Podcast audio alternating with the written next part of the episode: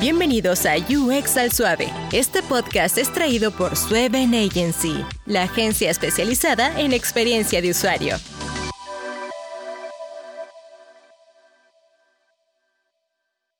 Bienvenidos a UX al Suave, un espacio donde hablamos de diseño de interacción en español y sin presiones. Hoy tengo el gusto de tener a Oscar Alvarado, profesor del OCR, especialista en relación de computadora humano. Ahorita vamos a hablar en detalle de eso.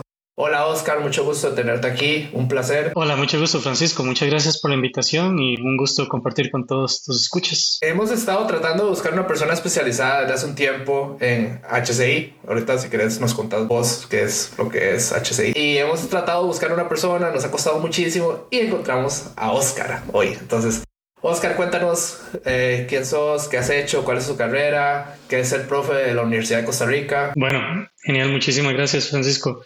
Eh, pues bueno, es un poco larga la historia para llegar a estudiar interacción humano-computador, pero básicamente, eh, si, me tengo que volver a algún punto, diría que me, tengo que volver a cuando estaba en el cole, decidiendo qué quería estudiar, eh, y en ese momento yo juraba que iba a cambiar el mundo con periodismo. Quería estudiar periodismo, quería estudiar, no sé, saber cómo hacer noticias y salir en tele, tal vez, qué sé yo, y evidenciar los casos de corrupción o qué sé yo, todo ese tipo de cosas que tenemos en nuestro país. Y yo decía, por medio del periodismo, por medio de la comunicación, yo voy a cambiar el mundo, yo voy a crear un mejor país y ser ese, ese periodista estrella y responsable y demás. Y pues bueno, eh, eh, en Costa Rica para estudiar periodismo hay que ir a la Universidad de Costa Rica, hay que estudiar en la UCR, en la Escuela de Comunicación Colectiva. Y el problema de estudiar comunicación es que el corte es bastante alto. Entonces, claro, yo me preparé, hice el examen de admisión del TEC, hice el examen de admisión de la UNA, me fue muy bien en ambos. Llevé un curso aparte para hacer el examen de admisión y demás. Y cuando y llegué a hacer el examen de admisión de la UCR, eh, todo bien, eh, me dieron el folletito, en aquel momento era, no sé si todavía son esos folletitos de bolitas, donde uno empieza a rellenar una bolita, también una hojita aparte y demás, y yo todo concentrado eh, empecé a hacer el examen. yo recuerdo que estaba muy, muy concentrado en ello. Cuando volví a ver para arriba, me di cuenta que me hacían falta 20 minutos de tiempo solamente para terminar ese examen de admisión. Y cuando me di cuenta que solo me, hacía falta 20 minutos, pues yo iba apenas por la pregunta 20 de 60, una cosa así por el estilo. Y dije, híjole, me va a ir mal, me va a ir terriblemente mal en este examen. Recuerdo que en ese punto inmediatamente empecé nada más a llenar bolitas así de manera aleatoria y a ver qué, qué salía, ¿verdad? Eh, yo sinceramente no sé por qué perdí la noción del tiempo. Eh, fue, yo diría, un error bastante honesto. eh, algo, algo del cual no, no, me pude percatar conscientemente. Simplemente estaba tan concentrado tal vez en llegar a esa carrera de periodismo y pues eh, obviamente el resultado no fue el suficiente para poder entrar a esa carrera. Y por dicho, había hecho los exámenes del TEC y de la UNA y pues bueno, ¿qué puse en la UNA y en el TEC? En ambas opciones puse ingeniería en sistemas, ingeniería en computación. Y pues bueno, como vivo en Heredia, yo dije, de no sé, como quiero hasta Cartago, hay gente que se hace el sacrificio. Yo decidí, no, mejor no irme hasta Cartago y estudiar aquí en Heredia. Me fui a la Universidad Nacional y empecé la carrera de Ingeniería en Sistemas ahí. Eh, cosa que, que, que, sentí un poco difícil de aceptar al principio.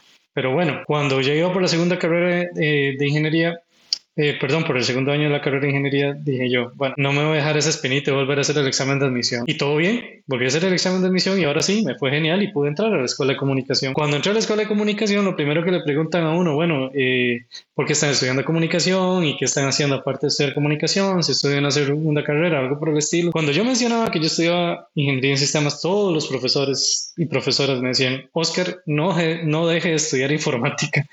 Necesitamos a alguien como usted, por favor. Y yo, pues bueno, está bien, no, no me imaginaba en ese momento por qué o qué era.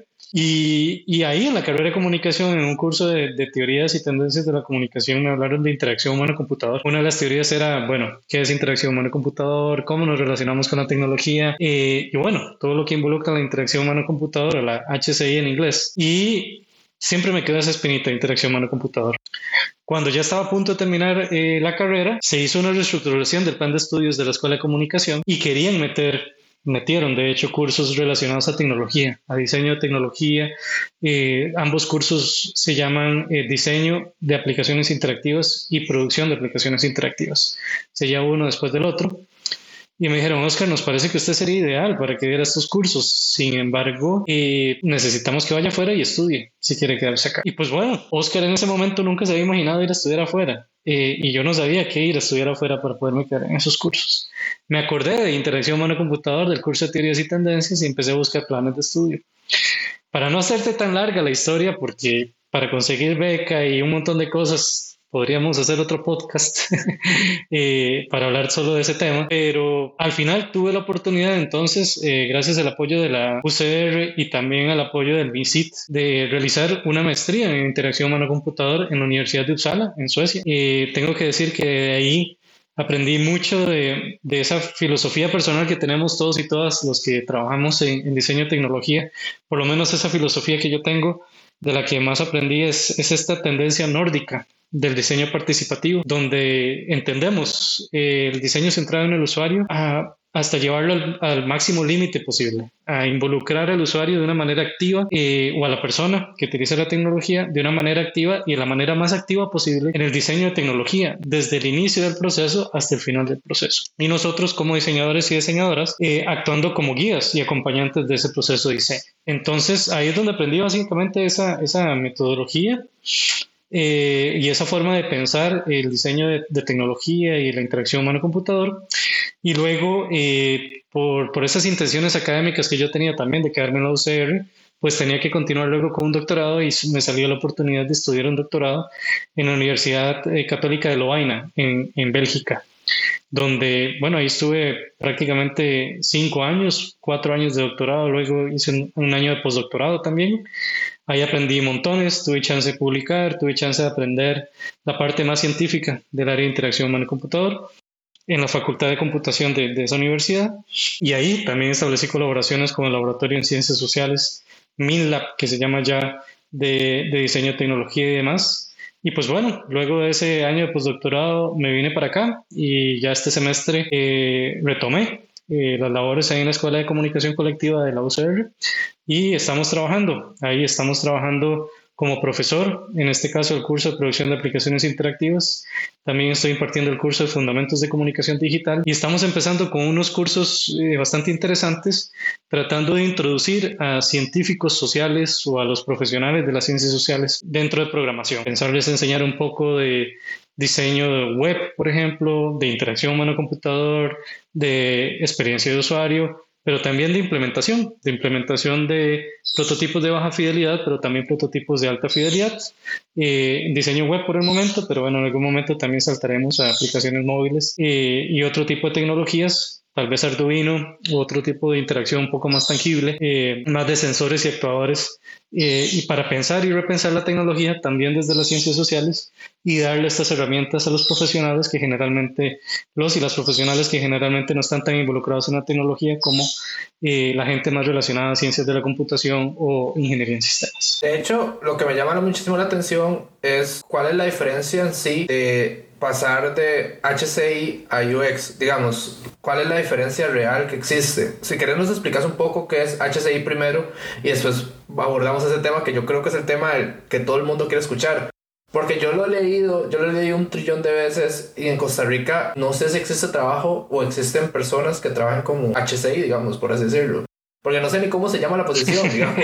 Realmente es no un lo poco sé. complicado. Pero no sé cuál es ese, e, e, ese, esa línea delgada entre soy un diseñador de interacción, porque voy a explicar un poco para la gente que nos escucha de afuera de Costa Rica. Eh, en Costa Rica, la única forma de ser diseñador de interacción en este momento, eh, 2022, si no me equivoco, solo hay dos caminos en este momento de formación eh, formal, pongámosle ese nombre, que sería la OCR, ¿verdad? Eh, la OCR tiene ciertos cursos de diseño de interacción, ¿cierto? Dentro de las carreras de ingeniería, bueno, sistemas de computación y la otra que eh, es comunicación colectiva, creo. Y el tecnológico lo tiene dentro de diseño industrial. Eh, por cierto, yo conozco gente que se ha graduado de la licenciatura de diseño industrial enfocada en experiencia de usuario. Ahora, el tecnológico, la Universidad Tecnológica Costa Rica, lo que ha enfocado sus cursos es que las personas eh, se pasen a digital, ¿verdad? Porque no existe mercado de maquilas y fábricas en Costa Rica tan fuerte como para que ellos sigan trabajando en productos físicos. Y esa ha sido la evolución que ha pasado durante los últimos 10 años. Entonces, digamos, yo no conozco a nadie en Costa Rica, sinceramente, que trabaje como un HCI. Entonces, digamos, si quieres, empecemos por ahí, digamos, ¿qué es HCI? ¿Qué es lo que hace una persona que trabaja en eso? ¿Y cuál es la diferencia entre UX, User Experience y HCI? Claro, claro. Y Mira, desde mi perspectiva también y la experiencia que tengo hasta el momento, yo diría que HCI es el término académico para trabajar en diseño de tecnología y en experiencia de usuario y en investigación de usuario, mientras que el término comercial, sin menospreciar, sin querer eh, eh, menospreciar el término comercial, simplemente decir que del lado de la industria, el término que se utiliza es eh, experiencia de usuario. Ahora bien, claro que en ambos campos, en el académico y en el profesional de industria, existen diferencias. Entonces, por ejemplo, en la interacción humano-computador o HCI en inglés, eh, nos enfocamos, diría yo, sobre todo más en la parte académica y no necesariamente únicamente en la parte de experiencia usuario, que es la que de todo el área de interacción humano-computador más repercusión ha tenido en la parte eh, comercial, diría yo, y también en la parte de industria. Vamos a ver si me explico un poco. Interacción humano-computador es una sombrilla grande de un campo científico dedicado al estudio del diseño, la evaluación y la implementación de computadoras en su inicio, como dice interacción humano-computador, pero abramos un poco más el concepto y no nos limitemos solo a computadoras, sino hablemos tecnología en general, ¿no? Cualquier forma o dispositivo que tengamos digital entraría también dentro de esta sombrilla grande que es interacción humano-computador. Ahora bien, es, interacción humano-computador tiene muchísimas áreas, ¿cierto? Cuando hablamos de tecnología prácticamente cubre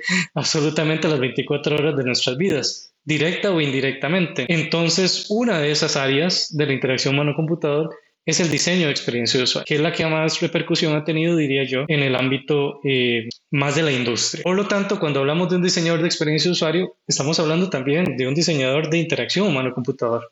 Eh, un, diseñador de, experiencia de usuario toma herramientas que se han elaborado, eh, teoría que se ha generado y también, eh, ¿por qué no?, metodologías inclusive que se han aplicado ya en la interacción humano-computador, pero que en este caso se aplica para informar el diseño de la tecnología, eh, pensando en la experiencia de usuario, una experiencia de usuario agradable, positiva, pero también en la búsqueda de objetivos más tangibles, ¿no? Eh, mientras que la interacción humano-computador se dedicaría a la generación de conocimiento, todo ese conocimiento que se va a aplicar tarde que temprano en el diseño eh, de la industria de la tecnología también. Y pues bueno, es una ciencia, creo yo que así como la progresión de interacción humana, de experiencia de usuario, es también una ciencia que es bastante novedosa. Estaríamos hablando de tal vez finales de los 80s y principios de los 90s, donde se han generado las primeras teorías.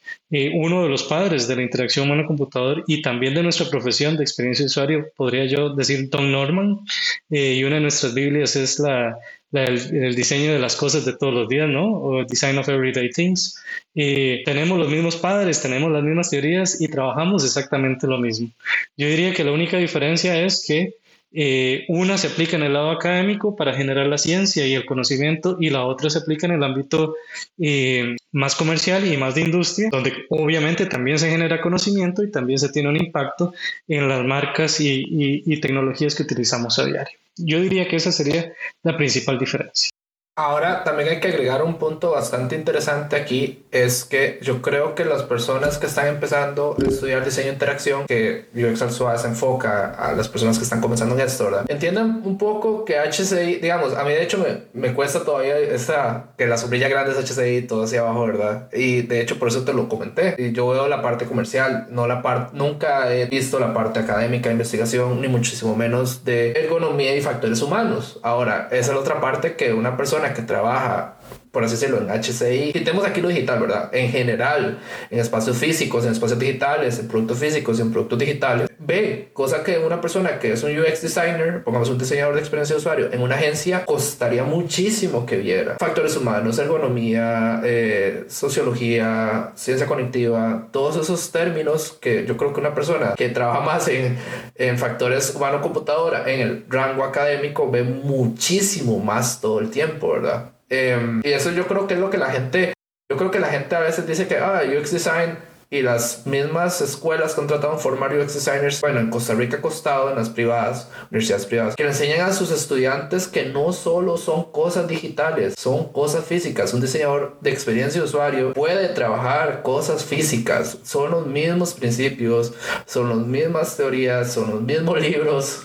Lo que cambia, sí, exacto, son factores humanos y ergonomía, ¿verdad? Y entonces yo creo que es ahí donde ah, está la sombrilla grande, las sombrillas pequeñas, pero que al final todo termina siendo lo mismo, ¿verdad? Totalmente, Francisco, totalmente de acuerdo con vos. La ciencia de la ergonomía y los estudios de ergonomía fueron una de las raíces de la interacción humano-computador. Eh, cuando en aquel momento solamente usábamos máquinas analógicas, eh, por ejemplo, muchos de los estudios son al frente de las interfaces de, de los pilotos de avión, por ejemplo, donde eran interfaces analógicas meramente, un montón de botones y un montón de switches y la palanca esta para subir o bajar el avión, inclusive para disparar, misiles y todo este tipo de cosas, eh, son las raíces de lo que son la interacción humano-computador, que luego pasaron a ser interfaces digitales y luego tecnologías cada vez más digitales. Yo creo que aquí lo importante para los y las que nos escuchan es que eh, el centro es la persona, más allá de la tecnología. El centro es la persona, ¿y a qué me refiero yo con esto? Que somos profesionales, ya sea en interacción humano-computador, ya sea en UX o User Experience o cualquier cosa. Nuestro objetivo final es crear herramientas para personas y mejorar la vida de las personas en contextos, eh, lugares, necesidades determinadas y particulares. Al fin y al cabo es la persona. Y hoy por hoy, en su momento fueron interfaces analógicas, hoy por hoy tenemos interfaces digitales, llámense interfaces tangibles digitales, que también podemos hablar de eso, que fue una de mis especializaciones durante el doctorado, eh, pero podremos hablar de interfaces tangibles digitales, pero también interfaces gráficas de usuario, que son las que generalmente eh, se desarrollan desde la parte de UX Design. Eh, pero mañana será otra cosa, mañana será otra herramienta que, que esté eh, invadiendo nuestro día a día, que, que, defina nuestro trabajo, nuestra forma de interrelacionarnos, nuestra forma de consumir. Y ahí estaremos también pensando de una forma apropiada de diseñar esa tecnología para mejorar lo que es el fin último de nuestras profesiones, la vida de las personas, su calidad de vida y, y, esa forma de ser persona también. Ahora que lo dices, es un punto muy interesante.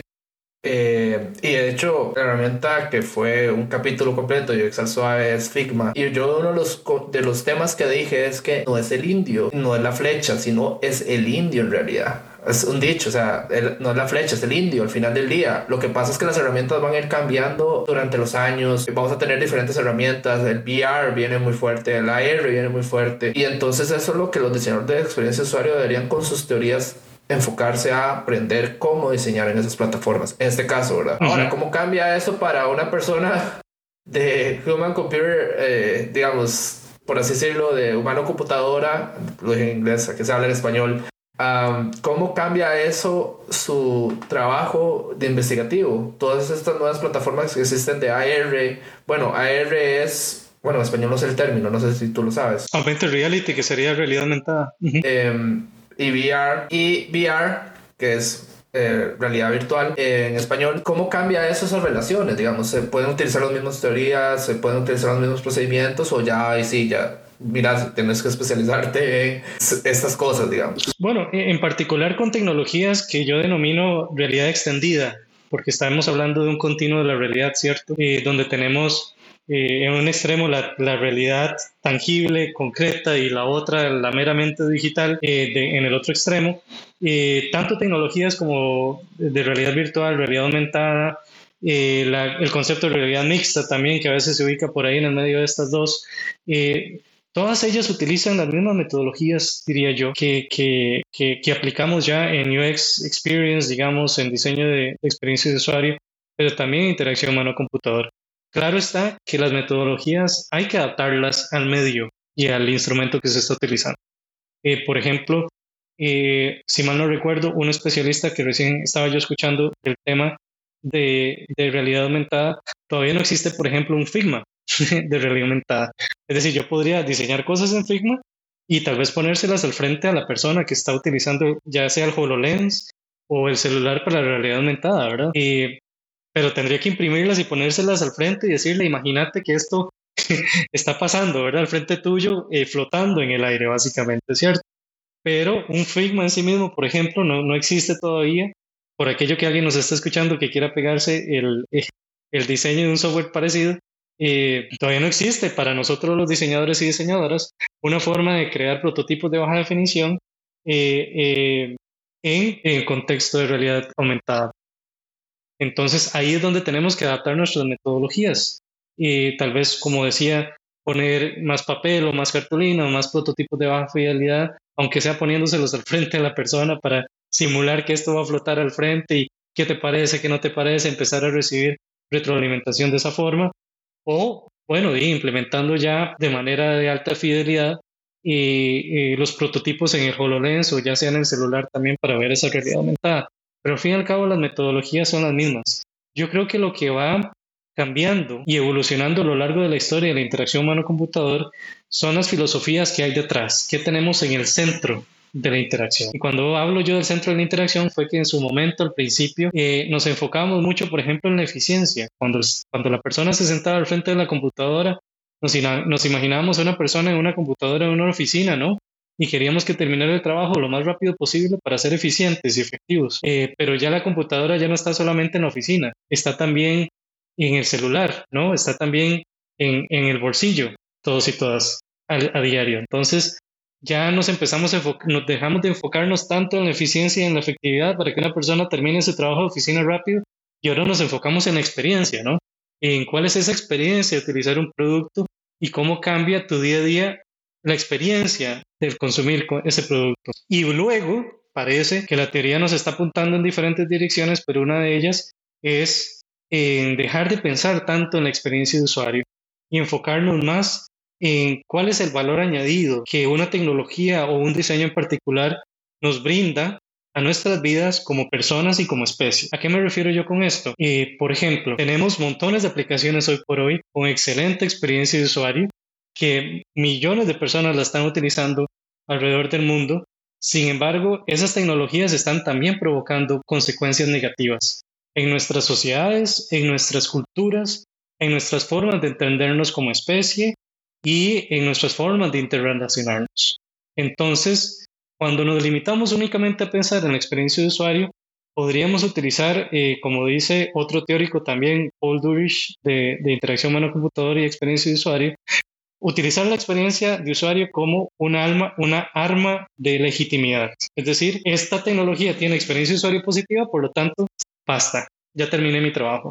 Sin embargo, la interacción humano-computador va más allá y trata de imaginarse la tecnología como una herramienta para ser una mejor especie, una mejor población, una mejor comunidad, una mejor sociedad. Y por lo tanto, la experiencia de usuario ahí se queda un poco corta. No se trata solamente de tener una vivencia positiva al usar la tecnología, sino también qué implicaciones está generando esa tecnología con el resto de la sociedad, con las personas que me rodean, con el ambiente inclusive. Eh, y cómo podríamos imaginar tecnología mucho más en paz con el ambiente, con nuestras sociedades y sobre todo con las personas más sensibles que también conforman la sociedad en la cual vivimos y con las cuales compartimos. De hecho, aquí viene un tema de un ejemplo que yo tengo de que el mejor producto, uno de los mejores productos diseñados gracias a estas metodologías los cajeros automáticos. Es el mejor ejemplo de un producto, por así decirlo, de una relación humano-computadora que no sea una computadora. bueno, es una computadora disfrazada, pero no es una computadora. Para el público normal no es una computadora. Y entonces yo cuando estaba buscando información me di cuenta de que ese es uno de los ejemplos más comunes de una buena relación humano-computadora, porque cambió la experiencia de las personas cuando fue inventado, modificó la sociedad y en segundo lugar, además, todo el mundo sabe utilizarlo sin importar el idioma. Eh, vos podés estar en China que sabes cómo utilizar un, cajero automático en realidad.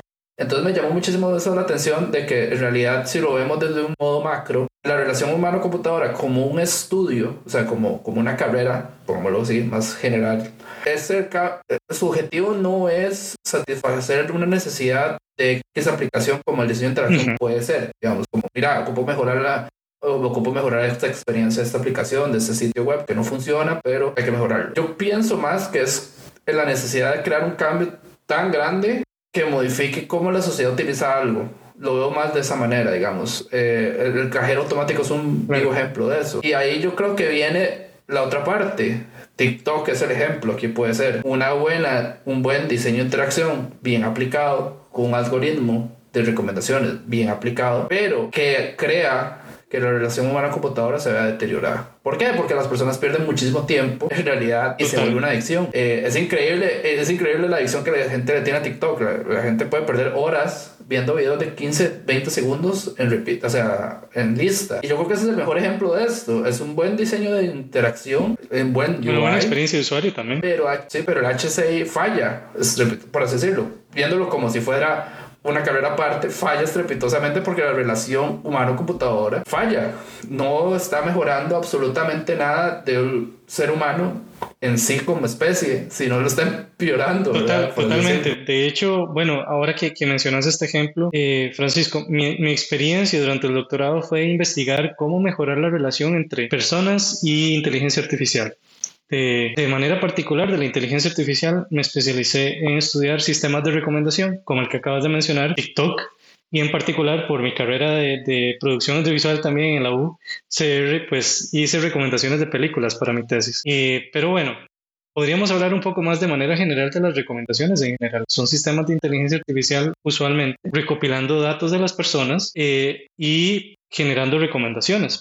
Ah, hay muchísima literatura detrás de esto, sin embargo, eh, aunque Netflix funcione, por ejemplo, aunque Amazon Prime funcione, aunque Disney Plus funcione, aunque TikTok funcione, aunque Facebook funcionó, tal vez está dejando de funcionar, pero sigue funcionando para otras poblaciones, eh, Instagram funciona y el sistema de recomendación de Spotify funciona y todos estos sistemas de recomendaciones funcionan, la literatura demuestra que también están llenas de problemas eh, por ejemplo, falta de transparencia, falta de control, falta de awareness o de, o de concientización en las personas que hay sistemas detrás eh, recomendando, eh, aunque, no, aunque no parezca, tal vez a veces nuestro círculo entiende de algoritmos y de sistemas de recomendación, pero hay otros círculos todavía más grandes que no entienden de algoritmos ni saben que hay un sistema de recomendación detrás, filtrando contenido, decidiendo qué ves y qué no ves con base en tu interacción eh, y esto está demostrado también y medido, por ejemplo, en países donde se supone que la alfabetización digital es muy alta, llámese Noruega, países nórdicos y demás.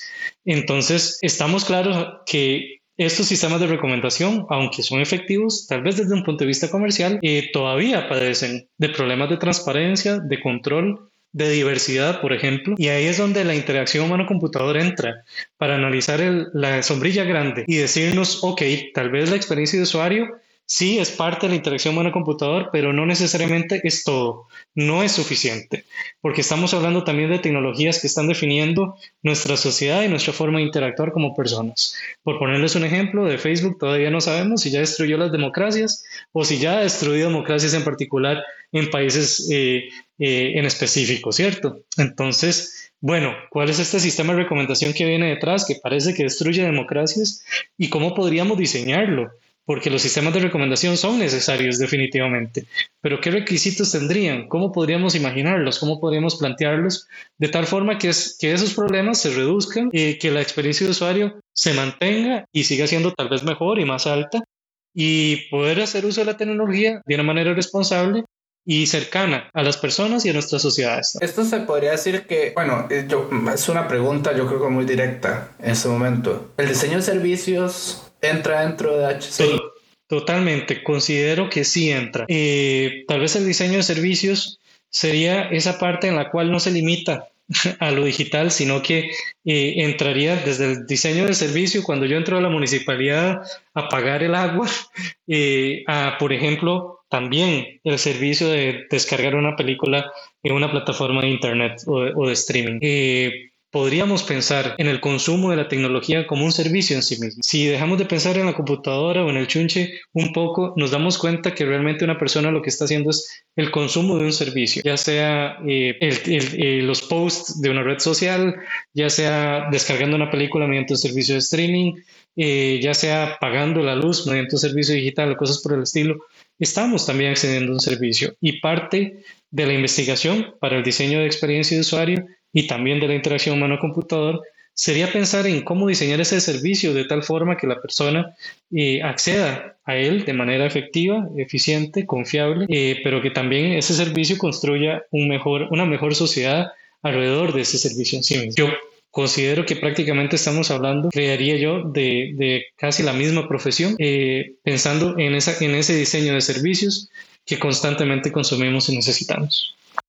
De hecho, nosotros tenemos un par de capítulos de puro diseño de servicios. Uno es con Keren, de hecho, Ramírez, que vino. Y eso fue una de las conversaciones. Eh, cómo mejorar servicios es un tema muy complejo porque depende de muchas personas y muchas correlaciones en cómo las personas esperan su servicio, uno, y dos, cómo las personas creen que se le debe brindar son cosas diferentes. Yo, a mí me costó entenderlo con Keren me lo explicó a mí. ¿Por qué? Porque una cosa es que esperar el, o sea, esperar el resultado del servicio, digamos, yo voy a un municipio a pagar mis impuestos y el resultado es pagar. Pero cómo me brindan a mí ese servicio es totalmente diferente. Porque al final del día el objetivo es pagar. Indiferentemente yo voy a estar ahí 3, 4, 5 horas, no va a importar porque yo ocupo pagarlo. Pero cómo reducimos ese tiempo es lo importante. ¿Cómo hacemos que en vez de 5, 4, 3 horas, 2 horas, lo que sea, lo hagan 10 minutos, lo hagan un minuto, lo hagan 3 minutos, lo hagan 5 minutos? ¿Cómo podemos optimizar esa línea, esa fila? ¿Cómo podemos optimizar que las personas que digitan el nombre de esa persona, el ID, cómo mejoramos todo ese proceso. Y yo creo que ahí es donde viene también el teje y maneje de esto y donde es hilar muy fino. En qué momento es digital y en qué momento no lo es, ¿verdad? Eh, porque yo creo que eso es lo que es este espacio, más que todo, trata de educar a la gente. Eh, espérense un momento, no se lleven este bootcamp, este curso de seis meses y piensen que ustedes son diseñadores de interacciones que pueden competir con una persona que lleva dos, tres años de formación. Yo los bootcamps no estoy diciendo que sean malos. Lo que estoy diciendo es que, por poner un ejemplo, y lo que han escuchado ustedes estos 30 minutos, esto abarca muchísimos conceptos que esos bootcamps o cursos cortos de un año no abarcan. Voy a decir esta frase, la voy a robar de Twitter. La diferencia de un diseñador de interacción que no tiene datos y no hace research con un diseñador gráfico es ninguna. Los diseñadores de interacción tenemos que hacer investigación tenemos que aprender a hacer investigación. Y yo creo que aquí viene la otra cuestión de esto de relación humano-computadora. Si ustedes no hacen investigación, ustedes no saben cómo las personas utilizan sus sistemas. Y aquí está una persona que se los puede decir, digamos.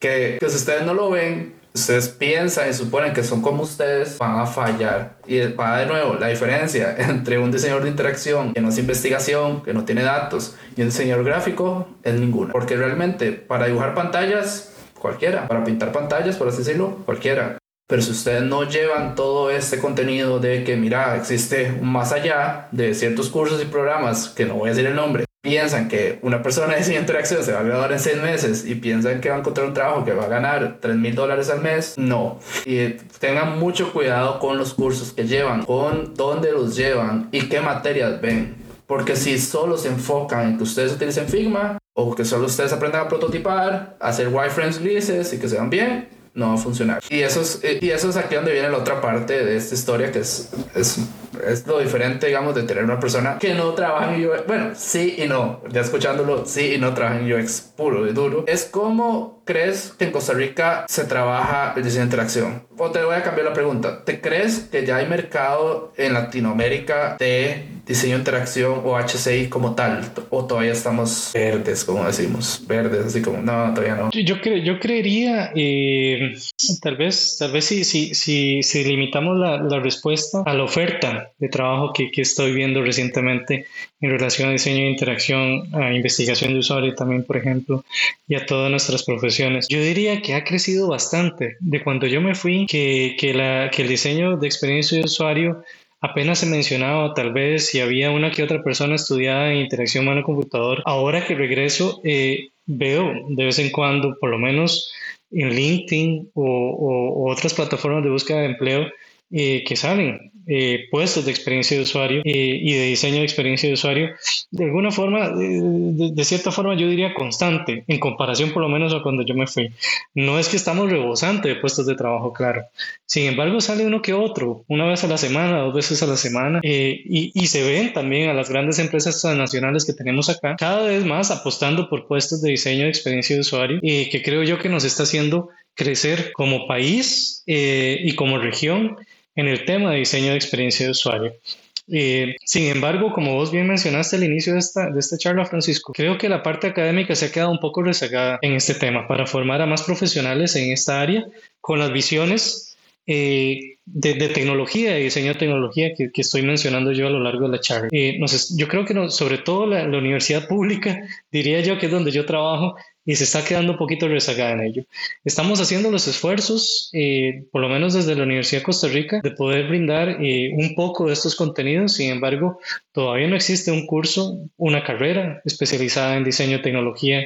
se ha hecho los intentos, sin embargo, eh, las marañas de las instituciones públicas a veces detienen los esfuerzos y las iniciativas, lamentablemente. Eh, sin embargo, eh, creo que también uno de nuestros problemas es que seguimos pensando en cajas, como si las carreras fueran cajas y, y yo estudié sociología y únicamente me toca hacer sociología y nada más, cuando ya eh, en el diseño de interacción nos hemos dado cuenta que ya no se vale decir que, usted simplemente estudió sistemas y le toca programar y basta. No, perdón. Y esto es multidisciplinaridad.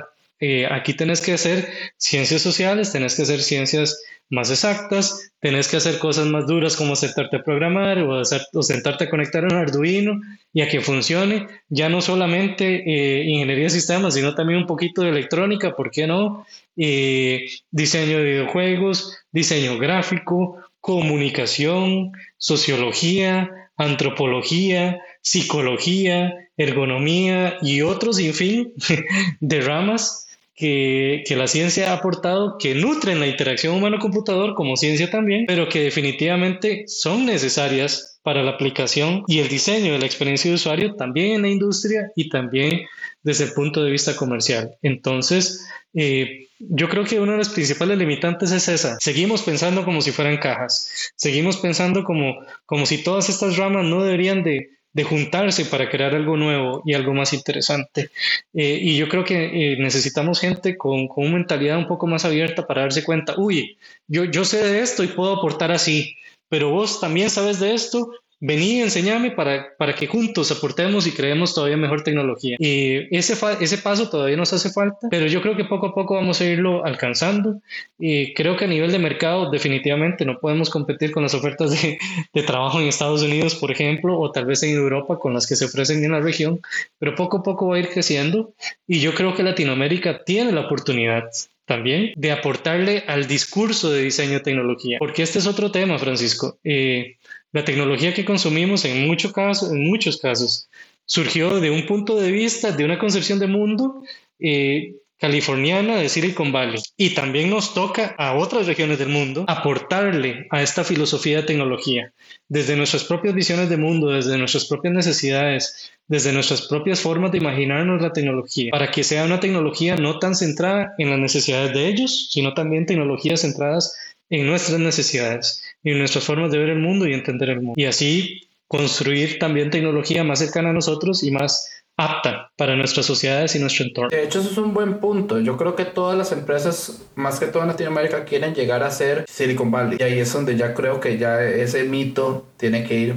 parando, ¿verdad? Parando y parando y parando. Que en otras regiones del mundo eh, se hacen muchísimas cosas. Por ejemplo, yo, yo vi a un youtuber costarricense Calla, allá, un saludo, que él es el CEO de Sliding, subió un artículo buenísimo, un video buenísimo hablando de Bangalore en India. Por Dios, ellos tienen miles, miles, miles, miles de agencias que entrenan gente en Python, en PHP, en JavaScript, en React, para que ellos se vendan así literalmente se vendan, aunque suene feo, a empresas como contractors en Estados Unidos. Entonces yo, wow, qué increíble. Y ellos, de hecho, en el video de él sale que el ingreso per cápita de Bangalore en este momento es más grande que el de Silicon Valley. O sea, ingresa más dinero a Bangalore que lo que todo el año ingresa Silicon Valley. Es impresionante. Es impresionante, ¿verdad?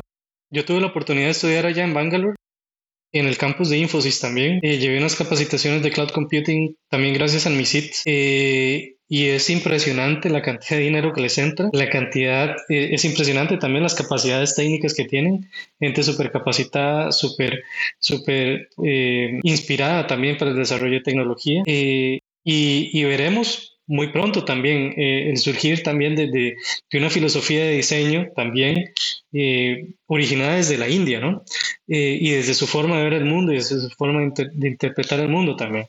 Lo he visto constantemente también en académicos de este país, eh, cada vez apareciendo más en nuestras conferencias, cada vez aportando más, más eh, sus necesidades y sus estudios de sus realidades.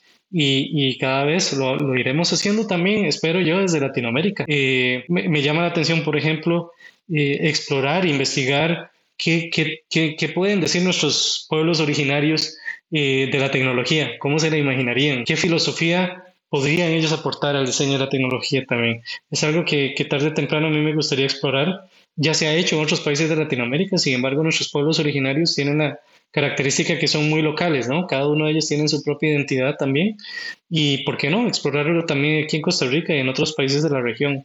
Y es necesario que lo hagamos poco a poco, que empecemos nosotros a tomar eh, ese espacio y empezar a, también a decirle a, la tecnología global y el mundo global y a las Big Five y a todas las empresas que están involucradas, decirles, hey, tenemos algo que decir, eh, en este caso tenemos algo que diseñar y también queremos diseñar. Ahora, para una persona que es, cambiando de tema un poco, para una persona que va a comenzar en diseño de interacción o HCI o quiere estudiar esto, ¿qué consejo le darías? ¿Por dónde empezar? ¿Qué es lo que debería aprender?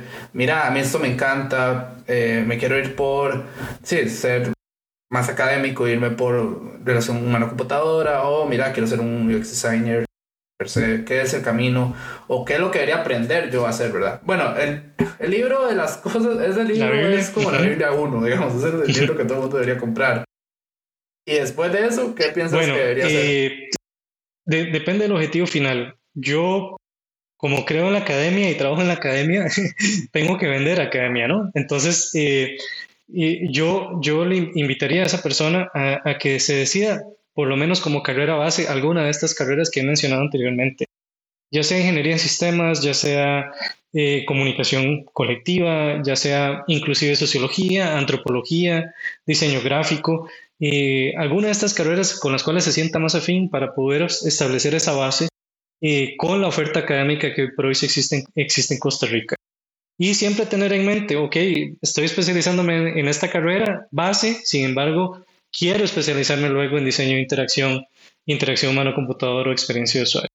Luego de esta carrera base, yo, yo lo o le invitaría a que busque opciones de maestría eh, afuera del país, porque por el momento creo que no, se, no existe una maestría eh, eh, para, para obtener este conocimiento un poco más generalista, ¿verdad? De la interacción humano-computador o del diseño de servicios también o del diseño de experiencia de usuario. Existe mucha oferta académica de maestrías en Estados Unidos, pero también en Europa y también he visto, por ejemplo, en Australia, en Nueva Zelanda, eh, países donde ya tienen más desarrollado todas estas, todas estas áreas. Eh, sin embargo, valdría la pena mencionar que cada una de estas áreas en el mundo tiene sus propias filosofías también y sus formas de ver el área. Entonces, eh, con muchísimo gusto, eh, si alguno alguna persona quiere mandarme un correo, conocer un poco más sobre el tema, eh, estaría encantado de ayudarlo, de ayudarla y guiarla en el proceso. Sin embargo, por lo menos yo, yo diría eso, por lo menos tratar de obtener una maestría en esta área de interacción humano-computador y también de diseño de experiencia de usuario y diseño de interacción. creo que existen algunos técnicos acá en el país, algunas capacitaciones que se pueden seguir y llevar. Sin embargo, esta visión holística que hemos mencionado tal vez a lo largo del podcast, Francisco, creo que es importante e ineludible llevarla desde, desde una, una formación académica, ¿no? Eh, más centrada en cursos, en, un diploma tal vez, eh, para tener todo, toda esta visión, ¿no? Esta sombrilla grande de cómo la tecnología nos impacta y cómo tenemos que imaginarla eh, desde, desde nuestra profesión también, ¿no? y ojalá también creo que mi recomendación más importante es no se limiten a pensar que esto se trata de una sola carrera. Eh, no le tengan miedo a entrarle a programación, no le tengan miedo a entrarle a ciencias sociales, no le tengan miedo a entrarle a diseño. Al, contrario, entrenle a todo y entre más, mejor todavía, diría yo. Eh, porque les va a dar de verdad una visión un poco más general de cómo la tecnología debería ser diseñada y les va a dar herramientas para participar de equipos multidisciplinarios para lograr mejores resultados al final desde el punto de vista profesional, pero también del resultado final. Eh, y esa sería mi invitación. También no tener miedo a entrarle a lo que haya que entrarle, sea un Arduino, que sea Figma, eh, sea eh, montar una encuesta para aplicarla a la gente que nos, nos topamos en medio del parque. todo eso es necesario para crear la tecnología e imaginarnos un mundo mejor. Perfecto. Ahora, la última pregunta del día. De esta nadie se salva. Así que, ¿Cuál es tu peor error y por qué? A ver, yo siempre lo explico así. Han habido errores de apps, han habido errores de, uy, hice esto y no, me, no, no lo cobré, se me fue, el cliente no me contestó, me bloqueó WhatsApp. eh, mira, ay, ahora lo veo y no sé qué hice, o hice algo totalmente mal, eh, no investigué. A ver, ¿cuál es su error y por qué? Híjole, eh, tal vez... Vale cualquiera, vale cualquiera. Te voy a mandar, te, voy a mandar dos, tal vez. Uno, tal vez desde el punto de vista más profesional, más de ejecución de, de mi labor. Nosotros publicamos papers, ¿no? Y hay vergüenzas enormes que yo me doy cuenta que a veces en la carrera de publicar y en proceso de publicación, que es una carrera enorme y muchísimo trabajo y muchísimo esfuerzo, se nos van detallitos en los papers. A veces, por ejemplo, me doy cuenta que pongo una imagen y no estoy citando bien a la persona que debería estar citando. La persona está citada, pero en el pie de la imagen, eh, por error, por dedazo, ¿qué pasa? Eh, estoy citando un paper que no es necesariamente el de la imagen propiamente hablando, aunque ya está citado. Eso es un error que, que acabo de, de, de, de, tener en uno de los papers que ahorita sale publicado, de hecho este mes, en una revisión sistemática donde puse un montón de imágenes y en la carrera se me fue un dedazo y yo digo, uy, qué vergüenza, eh, qué vergüenza, sinceramente, qué vergüenza. Ojalá que, que, el autor se dé cuenta que está citado el paper, pero que fue un dedazo lo que estoy haciendo. Eh, y cometí el error en el mismo paper de poner muchas imágenes, como es una revisión sistemática, donde pongo ejemplos de gente que ha hecho interfaces, eh, pues puse un montón de imágenes porque dije, uy, qué chido poner esta, uy, qué chido poner esta, qué interesante mostrar esta otra que al final eran como 24 imágenes y qué error poner tantas imágenes. Después, Francisco, tuve que pedirle uno por uno a cada uno de los autores el permiso expreso para poder publicar las imágenes. Y no te imaginas el montón de trabajo y también de tiempo y dinero, porque también a veces, en muchos casos, hay que comprar los derechos de esa imagen, eh, aunque sea uso justo, lo que consideramos uso justo dentro de la academia, eh, a veces hay que pagar por los derechos de esa imagen. Entonces yo diría que a nivel académico es error, pero a nivel de vida, tal vez uno de los errores más grandes fue el que, el que mencioné al inicio, cuando estaba haciendo el examen de la UCR, no, no, no percatarme del paso del tiempo. Eh, y fue un, un, un, horror, diría yo, dolorosísimo en ese momento. Yo sufrí montones de darme cuenta que, que, la vocación con la cual yo iba a cambiar el país y el mundo, según yo, ¿verdad? Eh, no, no, iba a poder ser. Eh, una desesperación terrible de saber que después del cole no sabía qué hacer el siguiente año. Eh, pero yo diría que de los errores se aprende y tal vez para el mensaje para todos tus escuchas, eh, es necesario equivocarse. Es necesario equivocarse porque no se aprende eh, tanto del error que, que, que, de otra forma. Se aprende montones del error. Y gracias a ese error estoy hoy hablando con vos, Francisco. Gracias a ese error me, me decidí a combinar computación con comunicación y me decidí a estudiar interacción humano-computador, tuve las oportunidades que tuve, los privilegios que tuve de ir gracias al país eh, y gracias a eso estoy aquí hoy y estoy hablando con vos. Gracias a ese error, si no hubiera sido por ese error, tal vez estuviera trabajando en un periódico, en alguna radio o algo por el estilo, no sé. Eh, pero, pero fue gracias a ese error que, conozco esto y que estoy hablando lo que estoy hablando. Y tal vez también mi, mi invitación sería eso, no le tengamos miedo a los errores, eh, abracémoslos, nos hace humanos y aprendamos de ellos y, y, y, agarrémonos para, para, para, poder apoyarnos juntos y juntas y, salir adelante de los errores que cometamos. Buenísimo. Sí, de hecho los errores aprenden. Yo creo que eso, cuando a todo el mundo le pregunto, ya, ya este capítulo es increíble, ya vamos por la cuarta temporada. Este, cuando a todo el mundo le pregunto, todo el mundo dice eso, sí, mira, pero aprendí un montón, sí, fue un súper error, pero aprendí un montón y y eso ha sido que ayuda a que mejore. Entonces todo el mundo se equivoca, pero de las equivocaciones se aprende. Entonces yo creo que es ahí donde a todo el mundo le gusta. y, hay, errores muy felices también. Hay, esos happy findings, ¿no? Que, que, pasan solo por el error, ¿no? Entonces eh, hay, que, hay que más bien también como que cambiar un poco el disco, diría yo empezar a ver a los errores como parte del ser humano, ¿no? De, ser humanos imperfectos que somos y, y, más bien aprender y construir con base en el error que va a, ser, va a estar ahí, siempre va a pasar y, y, a todos nos va a pasar hoy, mañana y, y todos los días. Muchísimas gracias Oscar por estar hoy acá. Eh, no sé, algunas redes sociales donde te pueden contactar, eh, las que son públicas, digamos, o en tu correo. Puede ser, yo creo, interesante si alguien tiene alguna duda de cómo te de dónde das en la universidad, qué das o si andan buscando alguna información, yo creo que puede ser bastante interesante para las personas que quieren iniciar en este mundo. Claro, con gusto. Eh, podrían escribirme a oscar.arroba Alvarado Rodríguez, arroba ucr.ac.cr. Eh, también el mismo correo, oscar.alvaradorodríguez en gmail.com. Eh, pueden encontrarme en LinkedIn, eh, Facebook también y en Twitter, por ahí también. Entonces, en dado caso, para servirles, estoy para ayudar en, lo que pueda con muchísimo gusto. Y muchísimas gracias, Francisco, por la invitación, por el tiempo. Y, y, y cuando quieras hablar de otros temas, inteligencia artificial, eh, diseño de las cosas, diseño participativo o cómo estudiar afuera una maestría de todo esto, con muchísimo gusto.